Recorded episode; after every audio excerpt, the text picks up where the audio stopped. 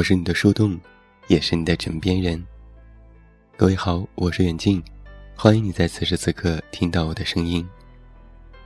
也同样欢迎你在收听节目的同时，来到公众微信平台“远近零四一二”，或者是在公众号内搜索我的名字“这么远那么近”，收听更多无损音质版节目，查看文稿及订阅，也期待你的到来。在双十一的购物狂欢之后，微信朋友圈突然冒出了许多网友扒出的假货淘宝店。看着这样一个个熟悉的店名赫然出现在榜单之上，办公室响起了一阵阵哀嚎。然而不到几天，不知出于何故，这些内容又通通被发布者删除了。这也确实不是第一次。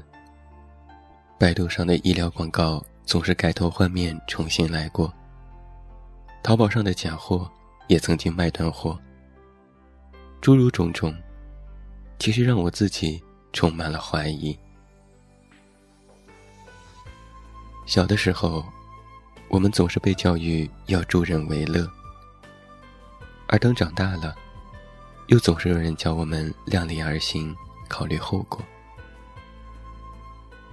曾经在路上遇到陌生人，称自己从香港来，现在迷路了，手机卡在内地无法使用。于是热心的帮忙带路去买卡，又是帮忙打电话，最终被骗子所谓的高科技手段骗走了银行卡里所有的钱。而这位所谓的迷途的羔羊，临走前充满感激的对我致谢。并让我认真记住他的脸。也记得我在公交车上遇到了神色慌张的小女孩，向公交车上的人接电话打回家，说是有急事，而前面的乘客都一一拒绝了她。当我心里还在思索该如何拒绝的时候，她就一边哭一边跑下车。那一天，我不止一次的想：万一他是真的有什么急事呢？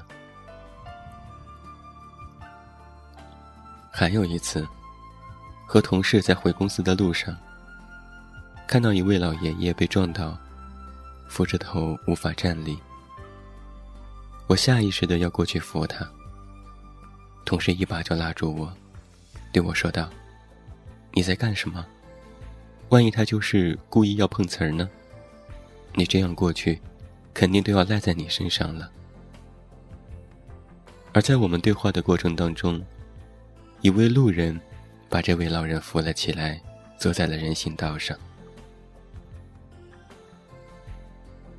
之后在回去的路上，我难以抑制的哭了一夜，同时被我这突如其来的泪水弄得不知所措。只好宽慰道：“我是怕被你骗。”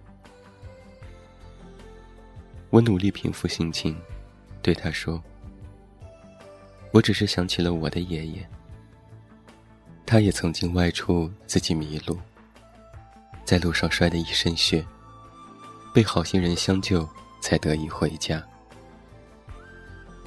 何况谁家都有老人，谁都有变老的一天呢？”我有一个大学学长，是个出了名的老好人。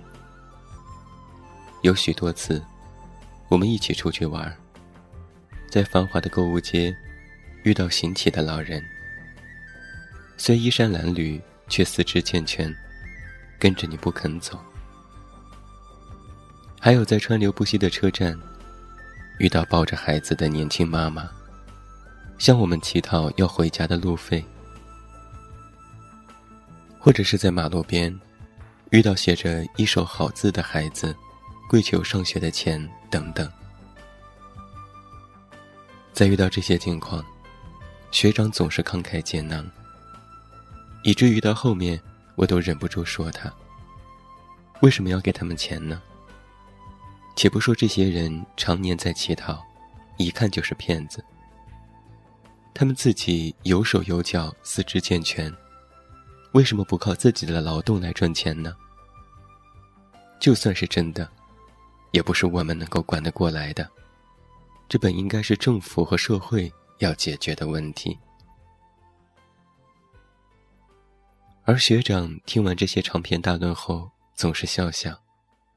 他说：“万一都是真的呢？十块二十块，又不算什么。”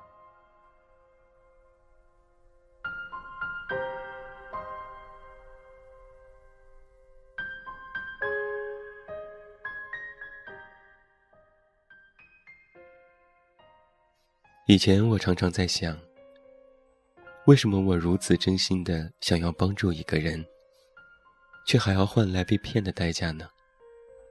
真是可笑又可悲。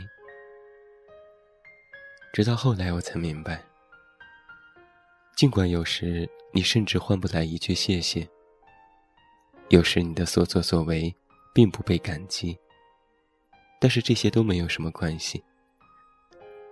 因为我们曾经见的苦难，都是那么真实，所以才要越发的以谦逊温和的心去看待这个世界。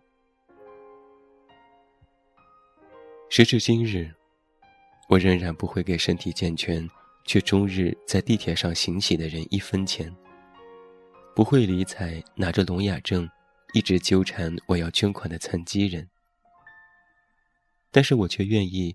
在年迈的老人的摊贩上，买点手工的鞋垫，或者是亲手穿的茉莉花我愿意帮提不了重物的老奶奶，把她囤积一个月的食粮拿回家。我愿意给身体不适的人让座。我愿意在下雨天，替公交车站旁没有带伞的姑娘撑伞。记得有一次。我问一位老奶奶说：“你怎么不让你家人来帮你拎这些东西呢？这么重，你怎么拿得了？”我家里就是我和我老伴儿，他身体不好，儿子很早就移民去美国了，两年才回来一次。都去美国了，回来做什么呢？我也记得，在那些灼热的阳光下，寒冷的冬夜里，还独自一人守在摊贩前收小的大爷。也许一天也卖不了几十块，但是他们却实打实的站了整整一天。的确，在这个世界上，永远有人在利用你的信任，伪装痛苦来谋取私利。但是那些真实的苦难，也永远在这个世界上的每一个角落不断的发生着。你可能会被欺骗，但是大多数时候，你能帮助到别人。最近在台湾幺零四基金会发起了一项名为 “Be a Giver” 的社会运动，呼吁各行各业的前辈们给年轻人多一些机会。多一些引导和帮助。没有人一辈子都不需要帮助。置身在外的时候，曾经因为突发身体不适而昏迷，被送进急诊。浑浑噩噩，听到朋友不停的喊我的名字。等到医院清醒过来，只见朋友一张张焦急的面孔，跟我说：“你吓死我了，你。”后来就一直被当作废物看待，不能独处，送吃送喝，每半小时一次叮嘱。当我病愈之后，才知道，出门在外靠朋友，其实一点儿都不假。在这一生当中啊，我们或多或少都接受过别人的帮助，所以。就让我们成为继承者们，做一个 giver，用我们的善意，把这份责任传承下去，去帮助更多的人。也请你相信，时间不会辜负美好的东西。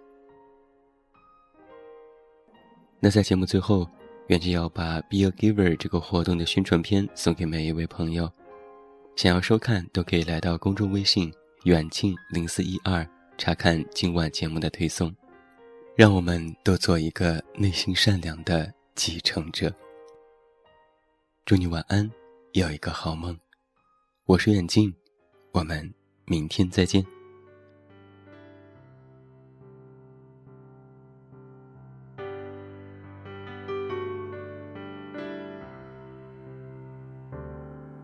相聚的时间也许不算多，只有短短一刻，却能在人生漫漫的旅途画下彩虹颜色。手心的温暖也许不算多，只有这么一刻，却能在这样寒冷的夜晚化作星星闪烁。我们都曾迷惑，也曾陷入沼泽，还好有你借我的阳光，让希望都降落。总有一些梦想对你诉说，等美梦成真的时候，你陪在我左右。让仰望天空多辽阔，多一颗温暖在你我的手中。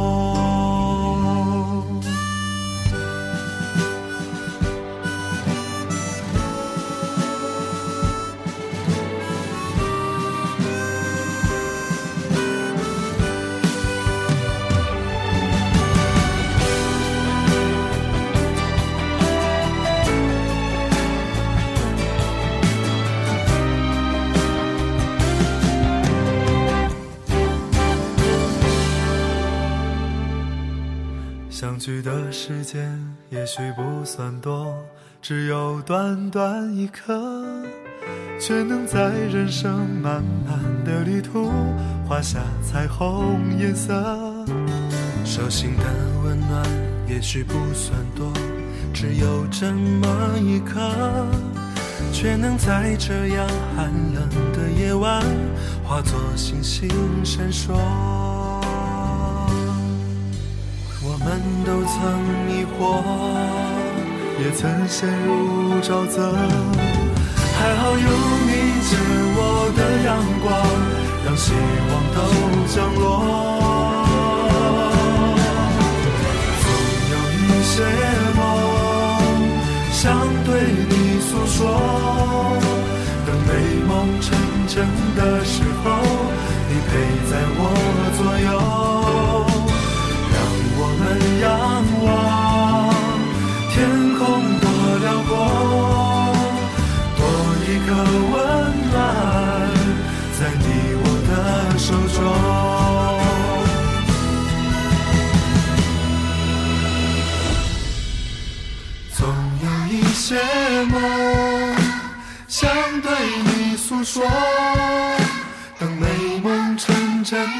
时候。你陪在我左右，让我们仰望天空多辽阔，多一个温暖在你我的手中，多一个温暖在你我的手中，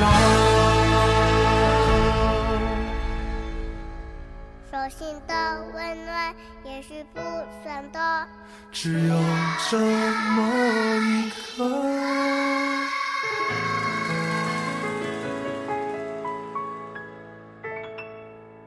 我们针对企业主，就稍微调查一下，说大家对于目前比较年轻一代的人力的状况啊，企业主的一些看法，做一些试调。非常需要像副总这样比较企业中高级主管的人来看，那那个反应会比较真实一点。是，好，我们接下来会有几份的履历，然后从每一份履历里面也跟您聊一下，看看你有什么提醒或者有什么感受这样。好，这一份是一位好 A 先生。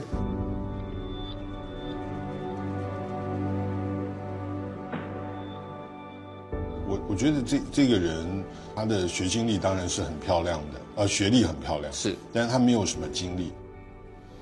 嗯，我我觉得他最大的弱点啊，坦白讲还是落在他的没有工作经验。当然是有点麻烦，就他怎么样去跟这个社会配合。我觉得 HR 是过不去的。这实在不是一个很好的履历。我我不会用他。好，第二份比较年轻，B 先生他二十五岁，木栅菜市场，他做学徒，美容洗车的洗车员。嗯，他的学历没有竞争力，然后他中学毕业，这样的人，呃，都不喜欢。比较担心的是，他没有一个专业在上面，因为他又当了面包学徒，又去兼差洗车。以这个学历跟他的经历啦，哈，第一瞬间基本上我就会刷掉了。坦白讲，以这份履历，他必须要够诚恳。通常我看到那个经历是很短很短的，可能一年半年这样子就走的，这种我比较会担心。接下来是一位西先生，我觉得这是一个很普通的履历，而且他这个很奇怪，为什么二十九岁才工作不到一年？这份是西小姐，嗯，三万二偏高，高因为他才刚毕业。嗯，接下来这一份是一位西先生，嗯，他履历就是有一个很吓人的地方，因为他每一个工作都是工作一个月。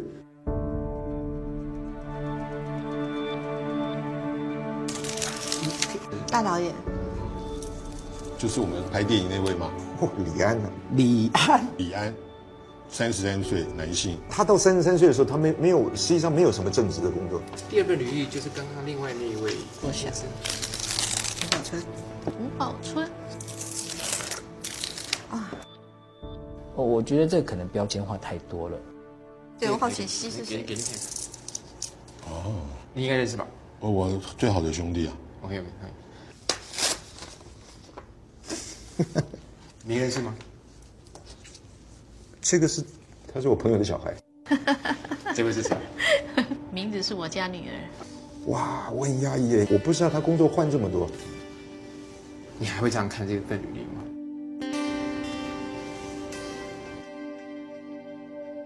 呃，不会，但是，呃，呃，你的意思是说我的就是我不敢相信是他。然后二十六岁面试我的那个主管，可能他当时没有想到，呃，我现在会是这样。那个东西都是在这里面看不到的。嗯，我们自己在要求的时候也是有点严苛，不得不这么说。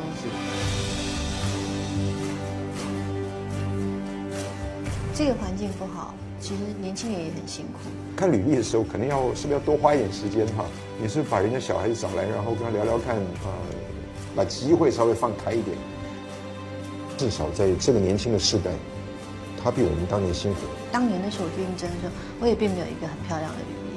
大胆的用年轻人，真的